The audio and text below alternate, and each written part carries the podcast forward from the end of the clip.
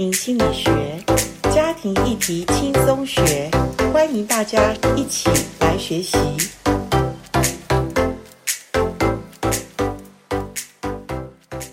欢迎来到家庭心理学。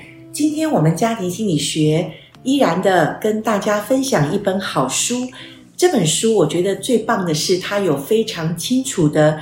家庭的架构，而且这个架构呢，先从呃我们认识我们的信仰，认识我们跟上帝的关系之后呢，我们看到家庭的根基是在婚姻。那婚姻如果能够建立的稳固。开始，我们就要谈到亲子的教养。在亲子教养里面，家庭生活的扩展是有了孩子，家庭就会有改变。那这个改变呢，是从夫妻的角色转型为父母的过程中。其实这本书也讲得非常清楚，这是一个艰难又煎熬的时刻。所以我很希望跟大家来分享，呃，我们的孩子在青春期，它是造成我们非常头痛的一个阶段，但。这个阶段，如果我们可以了解孩子成长过程中，我们必须给他们的恩典，给他们的能力，给他们从小如何从儿童，从他们需要的爱、健康的爱的关系，然后到他们能够长大成熟，成为可以给别人爱的人。我想这是我们父母最大的期待，所以好不好？我们接下来会用几集的时间，我们来谈我们父母怎么样来帮助孩子长大成熟。接下来，请你跟我一起来探讨这本书所谈的一些非常好的议题。我们接下来就到了第三单元了，很棒哦！我们终于走到第三单元，从婚姻我们就看到教养子女，教养子女是家庭生活的扩展。好，我们把基本基石奠定好，我们就谈到教养子女的扩展。哈，好，这个部分我们来看引言。哈，引言说，一旦有了孩子，家庭就会有很大的改变，这是普世皆同的事实。不管你是什么人种，不管你是什么文化，孩子在家庭里面就是带来改变。所以，转型的父母过程就是很艰难又煎熬的一个时刻。那婚姻固然是家庭生活的基石，但子女却是家庭结构及成长过程，他说是阻碍啦。当然，我觉得这阻碍讲得很现实。但是如果我们可以看到孩子渐渐长大，像我现在孩子都成家了，我会觉得这过程真的很艰难，也很煎熬。可是当我看到果实的时候，我会觉得它是我们婚姻家庭里的。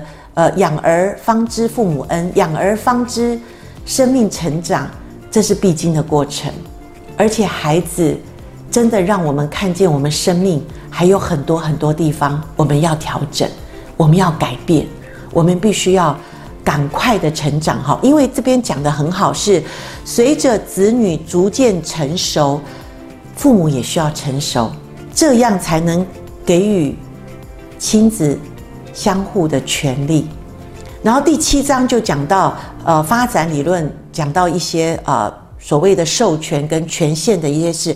第八章啊、这章讲的很棒，呃就讲到家庭里面亲子青少年遇到了中年父母，那是家庭里面压力的温床。哈，我想现在很多家庭里面都是呃这种状况哈。所以最后第九章就谈到家庭下半场的动态。我们看第六章，他说亲子的标杆讲得很好，每一个那个主题，我觉得他讲的都是重点。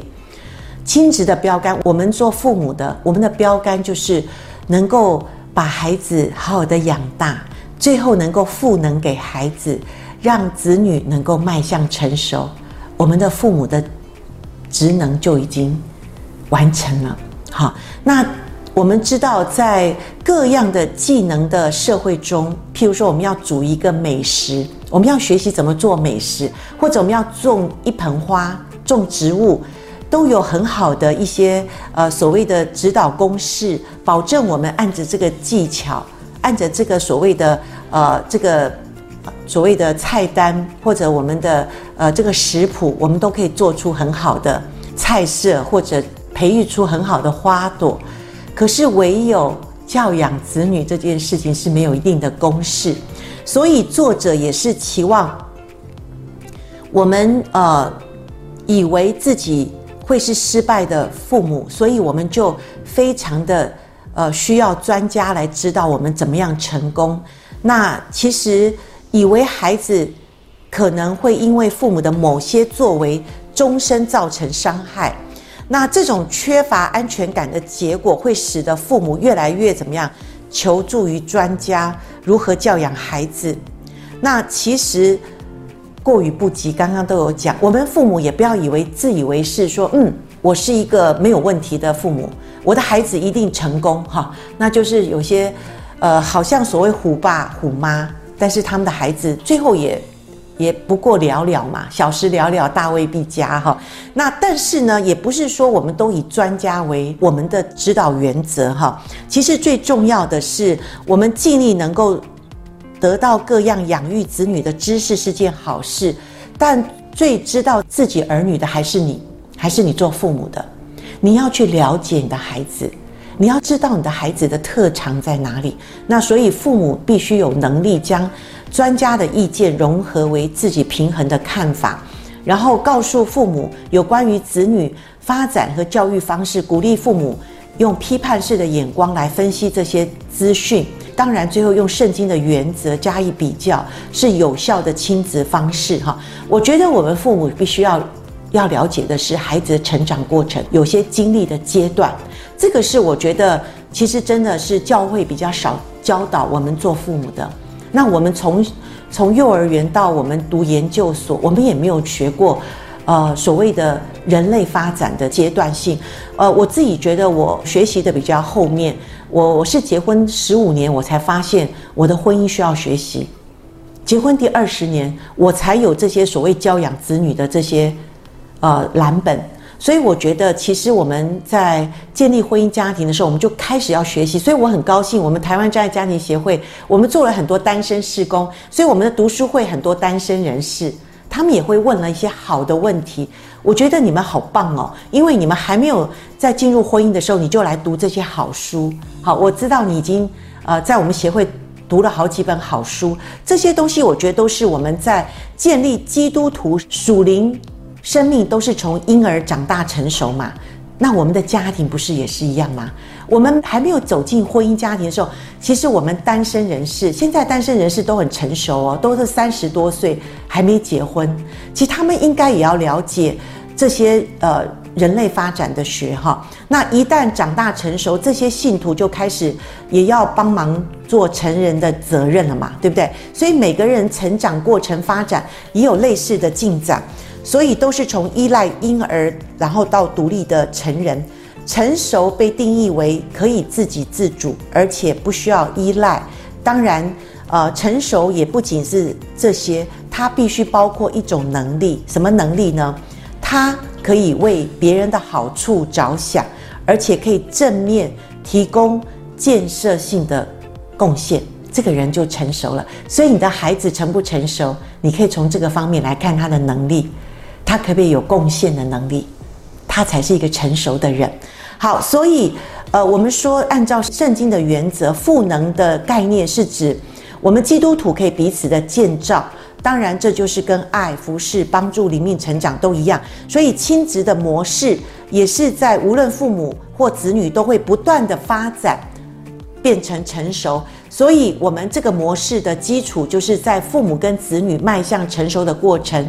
然后有盼望，有进展。我们现在看到一百零八页，所以我们多用心担任父母的过程中，呃，我们知道在日常生活的经验里面，我们与子女建立关系，呃，最好父母是成为一个真实的人，因为你的孩子最看得懂你是不是虚假。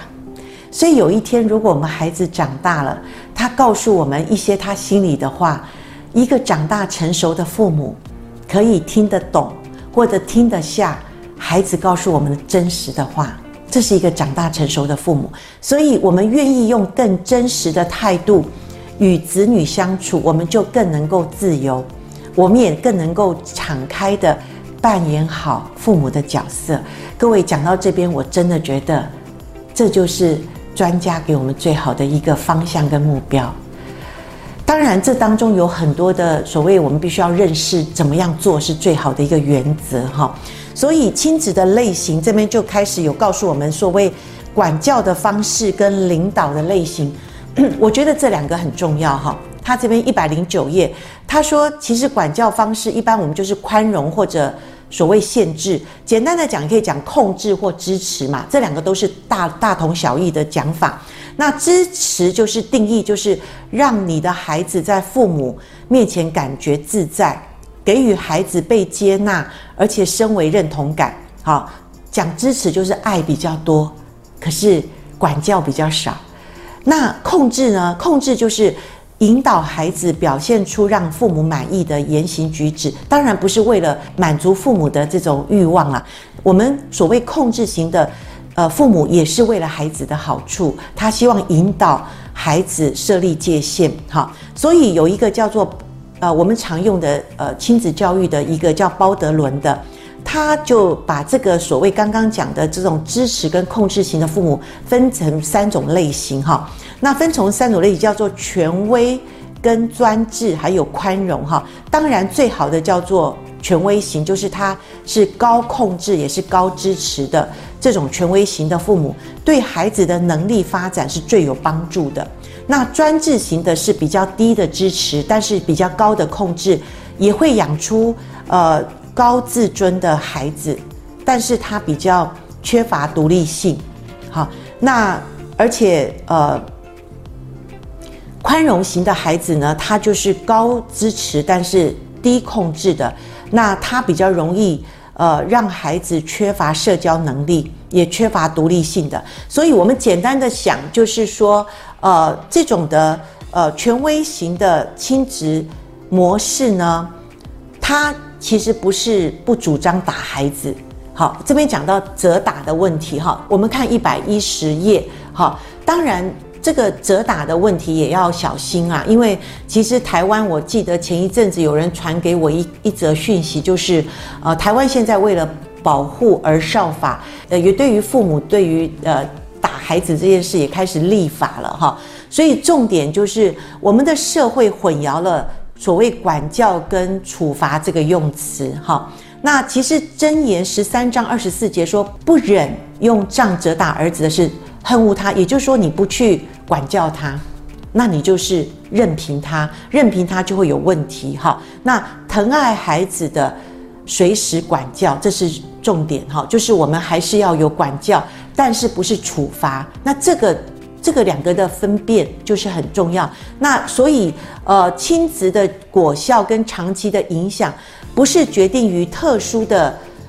管教方式，而是取决于如何执行你的管教，这是重点。所以，管教与处罚重点是你要注意你是怎么运用运用你的管教。好，那重点就是我们要在温暖、委身跟理性的这种关系背景下来管教我们的孩子。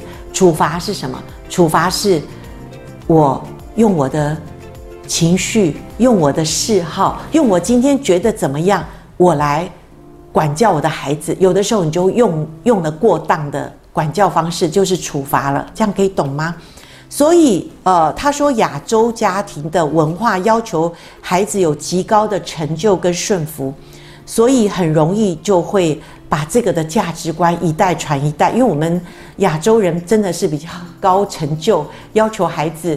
呃，所谓士大夫的观念，就是你不好好的读书，你将来还有什么未来呢？哈，那所以，呃，我们的传递的这种价值观就一代传一代了，哈。好，所以呢，一百一十一页就是处罚的方式会引起不必要的料想的后果，孩子的反击跟用同样的方式也会压迫。年幼的其他孩子，就是我们所谓的霸凌。其实我觉得现在孩子的问题越来越多了，越来越多。这么小的孩子会去霸凌别人，你就相信这个霸凌别人的人，他本身一定是出自有问题的家庭。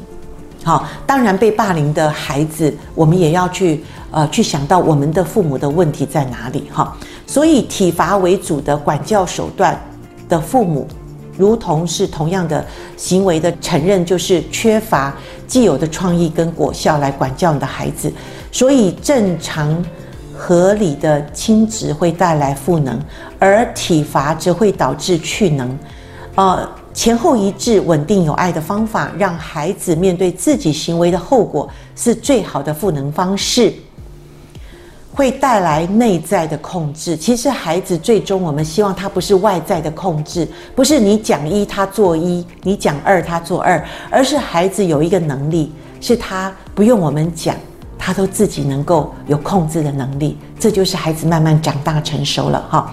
所以处罚只是外在的一种控制的方法，高压的处理方式可能会让孩子进行报复，或让孩子试图以呃。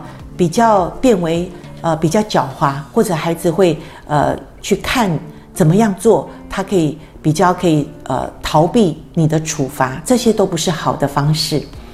那所以在一个互相尊重的范围里面，会管教出孩子呃能够用引导而不是强迫的高压手段赢得孩子的合作，呃自然而然的后果会激发孩子做出创意的回应。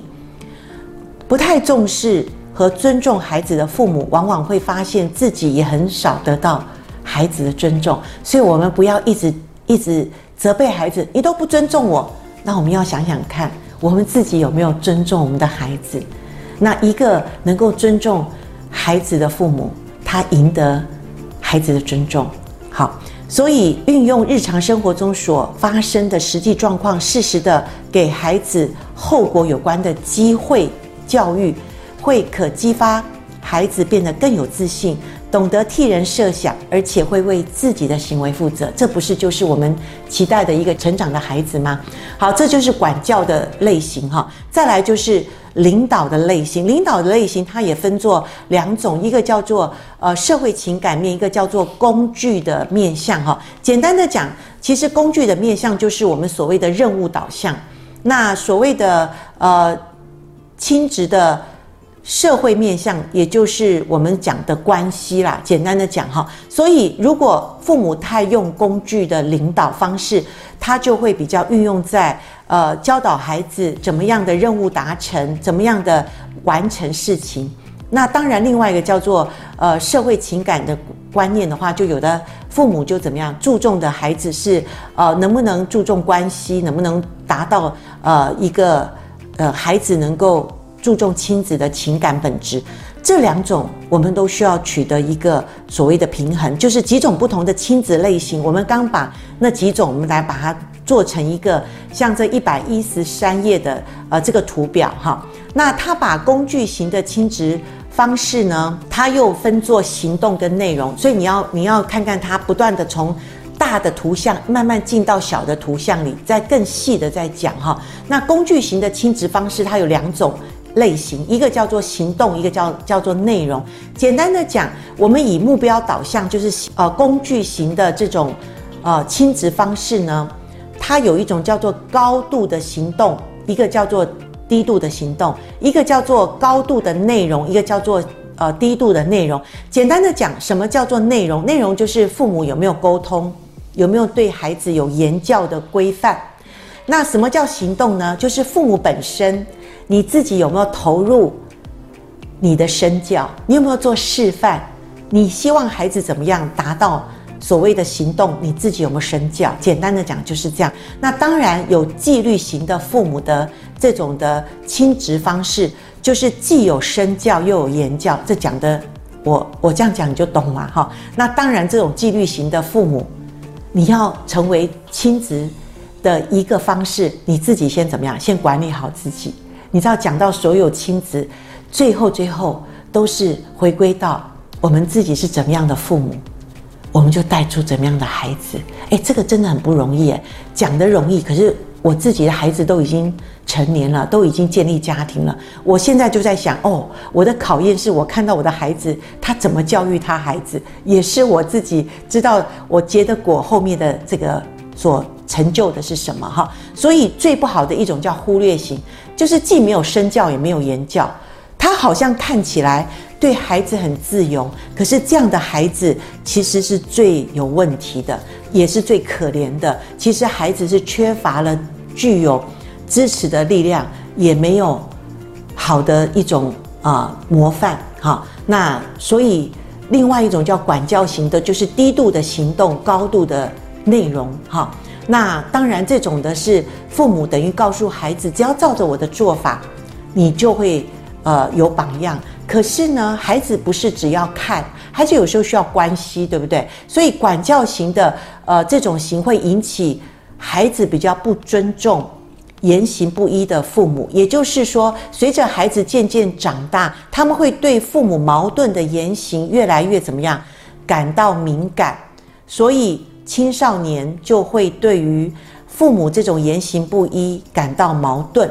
管教型确实对孩子会造成问题，就是，呃，他会觉得，呃，管教型是低度的行动，可是训责孩子讲很多教导，可是身教没有，好，这是管教型，好，管教管教，但是他身教，所以孩子可以看到。呃，就是言行不一的这种父母，那模范型的呢？简单的讲，就是他很有身教，好，就是呃，父母非常的努力工作，非常努力的呃，达到自己的责任，非常的也当然，这种父母也是看重家庭的，可是呢，他比较少跟孩子有关系，所以儿童的学习是透过呃，不只是管教，而且他需要有身教的父母能够呃。灌输孩子价值观，还有预测行为的方法。所以模范型的这种父母呢，是给孩子有一些很好的价值观。孩子的价值观应该不会偏差，可是孩子比较缺乏这种所谓的呃跟他的关系，就是沟通啊这些的问题哈。好，所以纪律型的是高度的行动，也是高度的内容，也就是身教跟言教都是有。有高度的一种亲子的方式，那这样子的呃，就是能够让孩子能够接受到好的价值观，而且能够带领他能够接受啊、呃，跟其他人一起有一套正确引导的系统。孩子也会跟别人有好的关系，这样子，所以好，这就是刚刚讲工具型的这种亲职。那另外一种叫做社会情感的这种亲职，就是所谓知识跟控制，其实跟前面讲的都差不多。我想你你听到这边，你就会知道，一个好的亲职关系，亲职的一种一种模式，就是呃，既支持也有控制，也就是我把父母最好的身教讲出来。达到孩子看得见，也能够跟孩子有沟通，就是你能够支持，你也能够教导。这种权权威型的真的是不多，我必须讲不多。哈，我我会觉得真的是一代传一代，除非有健康的父母啊、或者我们进到呃教会里面有好的教会，有好的教会的支持系统，有好的教会的教导，有好的教会的一些呃。这些的观念才会有呃好的家庭婚姻。那当然，我们说忽略型的是最最糟糕的。忽略型就是呃都没有去注意呃所谓孩子的需要，既没支持也没有教导哈。那当然，这种孩子的结构就是就是混乱，要不然就是疏离哈。那缺乏了权柄的角色家庭是。忽略了年轻人容易被外在独裁型的领袖团体跟邪教掳去，独裁或者邪教所招募的大部分的成员都是来自忽略型的家庭，这你知道哈？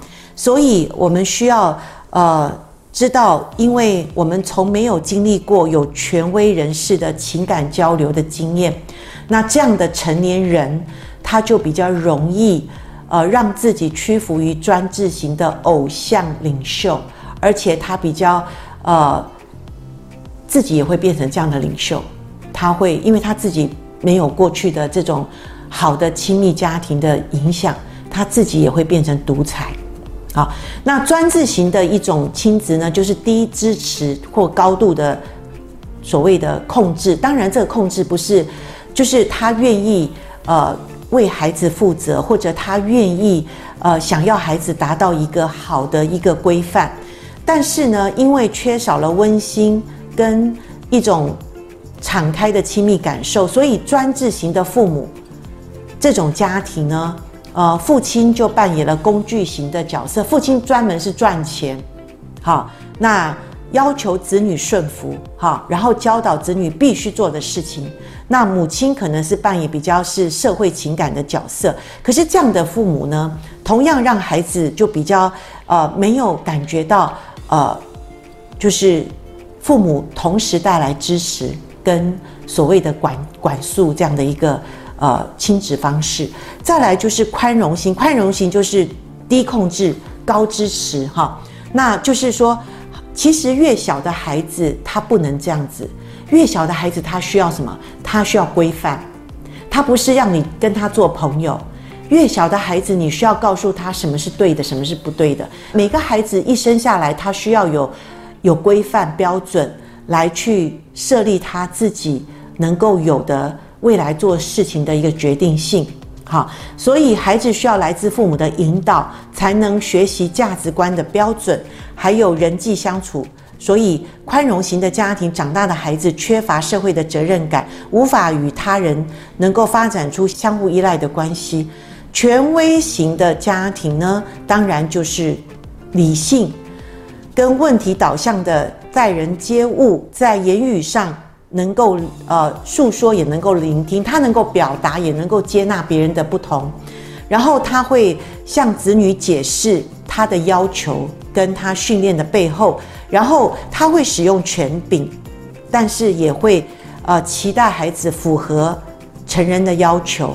他既可以独立自主，也可以自动自发，能够让孩子能够知道父母所设立的标准，严格的执行。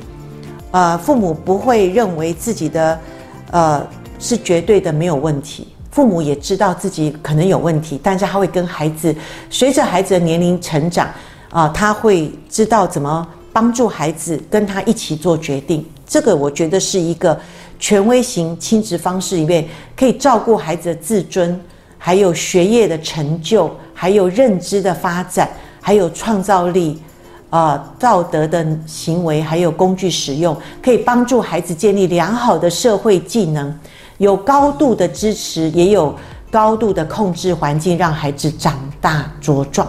哇，这真是。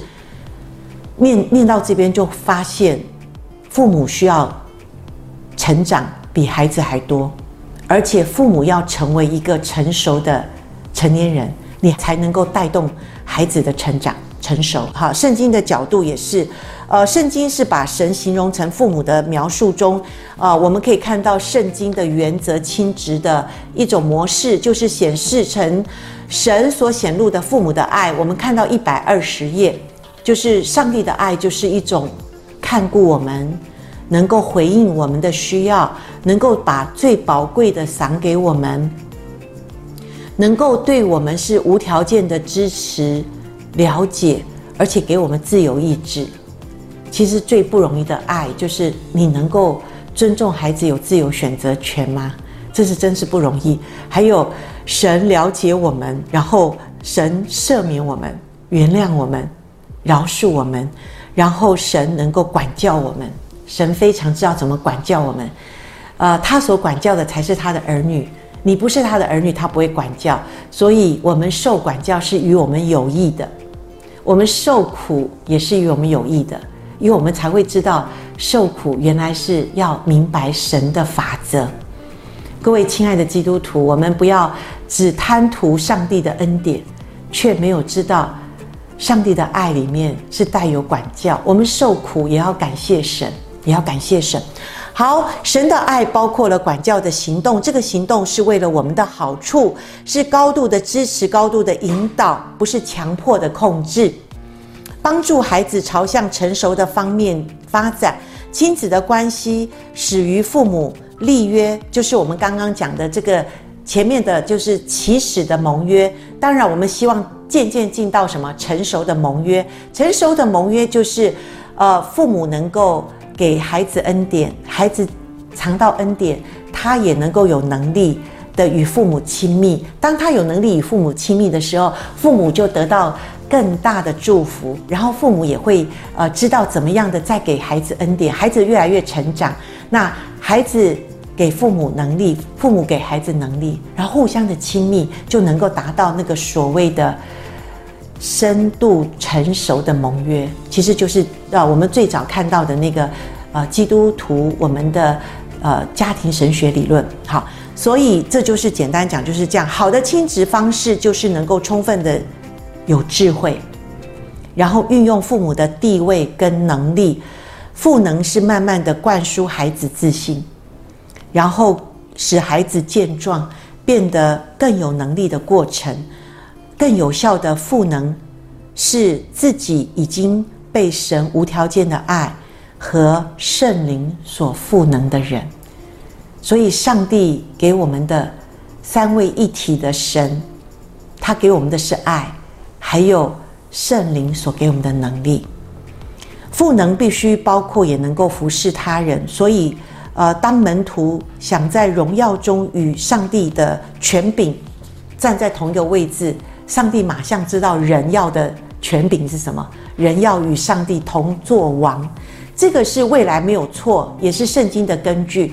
可是我们在地上，我们要学习的是耶稣告诉门徒说：“你们中间谁要为大，他必须要做舍己的仆人的服侍。”好，那所以耶稣基督自己道成肉身，他对我们婚姻家庭最好的教导，就是用仆人的姿态与人相处的行动，重新来定义能力。所以他反对用能力去控制他人，反而认为能力是用来服侍他人、扶起跌倒的、赦免有罪的、鼓励软弱的，来承担责任，变得更成熟，以及赋予能力给予无法胜任的人。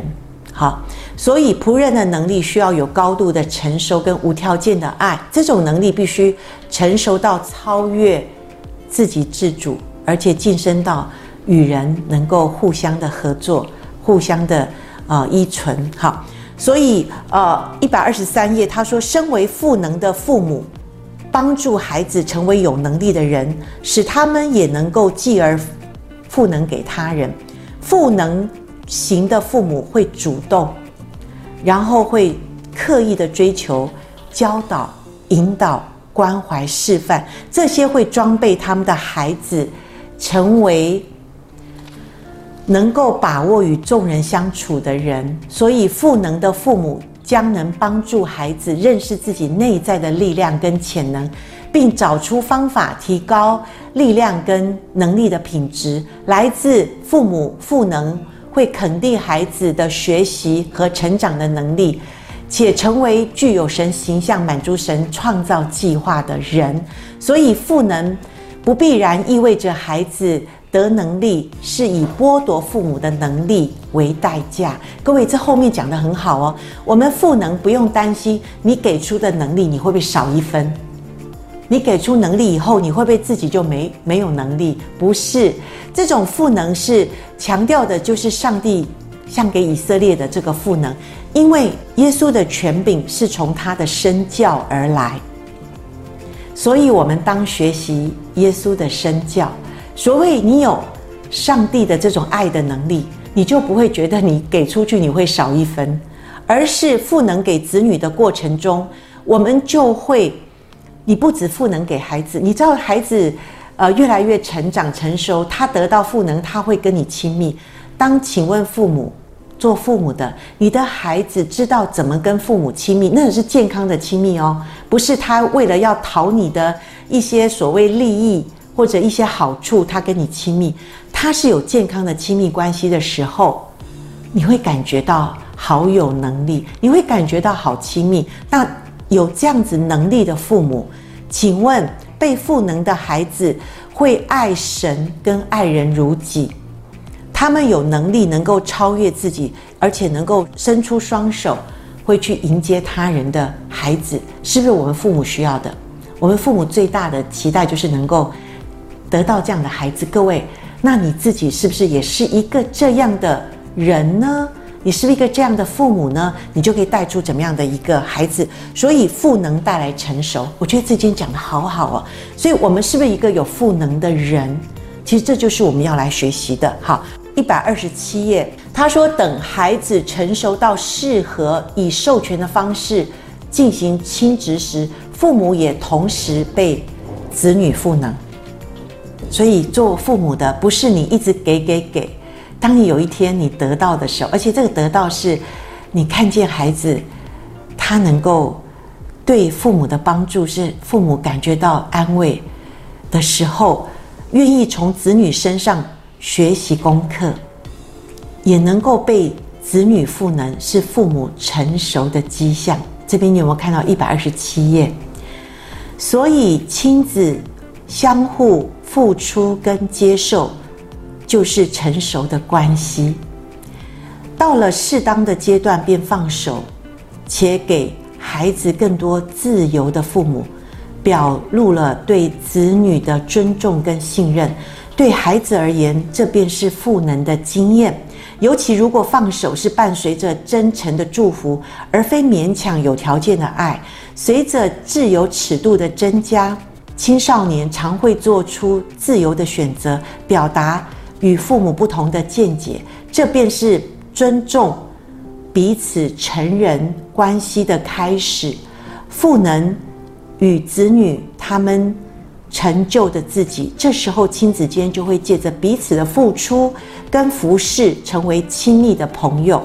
你知道，要成为朋友的关系，一直要到孩子差不多到了青少年的呃晚期，他进入快要到成年期的时候。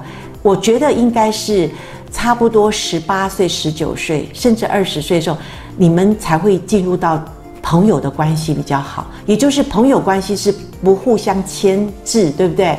能够给自由的空间。好，那时候是真正的放手，你才能够成为朋友的关系。呃，所以就亲子间借着彼此的付出跟服侍，好，那这种父母接受子女的服侍。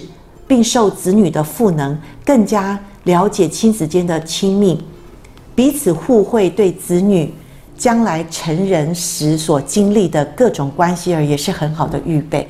各位讲的都是很快很简单，可是我自己在呃孩子的成长过程中，我经过青少年不容易的阶段，经过他们进入成年。他们有一些还在挣扎迷惑，当然我有三个孩子，每个孩子不一样，而且你要针对每个孩子的成熟度不一样，你会经历每个孩子的这个，有的孩子的成熟过程比较，呃，照着他的进度，所谓进度就是人类发展的基本阶段，他们真的平安的度过，他们也成熟了。有的孩子比较晚熟，总之我们父母为了爱，我们就是要期待我们未来真是有这个好的亲子关系。好，所以我们要结合高度双亲的支持跟引导的控制。各位，总而言之，我们不能够少给孩子所谓管束，但是我们要给他们支持。好，这东西都是互相的。哈，我们要常常取得那个平衡。随着孩子越来越成熟，我们需要的支持跟控制相对的就会越来越减少。那这意味着说，呃。孩子成熟，父母不是收回所有无条件的支持哦。你知道，父母是一辈子的志工。我必须讲，父母是一辈子的志工。我们就是呃，没有想要得回报的情况下，我们按着我们可以的能力去给孩子。你也不要超过你的能力，否则你也会觉得很万谈，对不对？哈，所以神的美意是到了孩子成熟的阶段，他们跟孩子之间。成为有赋能的关系，刚刚已经谈了。赋能的过程中，父母双方都能够各自付出自己的长处，能够互相的帮补，啊，容易达成教养孩子的理想。所以，讲到父母的过程，还是又回到婚姻的关系。如果夫妻能够互相的沟通。互相的谈，我们的孩子现在几岁了？我们可不可以互相的以互补的方式？我们可以知道你的长处，我的长处，我们可以怎么样给孩子他们需要的这个呃能力？其实最大的得到的益处就是我们的孩子，这不是父母最希望的吗？所以一切父母的亲子的关系，还是回到夫妻的根基来。好，最后一句话，一百二十八页的最后一句话，对父母跟子女而言，就是亲职的这个关系里，最大的奖赏莫过于看到被赋能的对象转而赋能给予他人。孩子小的时候，我们一直的赋能，一直给孩子一些呃需要的能力。等到孩子长大，他能够回馈给父母，这是父母最大的安慰。听完今天的分享。你会不会觉得，原来父母的角色不只是在我们供应孩子，就是让他们吃好睡好，让他们读书读得很好就好。其实我们真是巴不得，我们知道孩子最后是他能够呃真正的能够得到父母，他感受到父母的爱。而且呢，他也能够把这个爱能够分享出去，这真是上帝给我们的第二条诫命，叫做爱人如己。所以，亲爱的听众，如果我们真是有上帝的心，也有上帝。呃，告诉我们他的诫命是何等的好。我们建立家庭婚姻，其实就是在讲人的一种生命成长的历程。所以，呃，期待我们做父母的，我们真的看得懂孩子成长中所需要的那一份爱跟能力。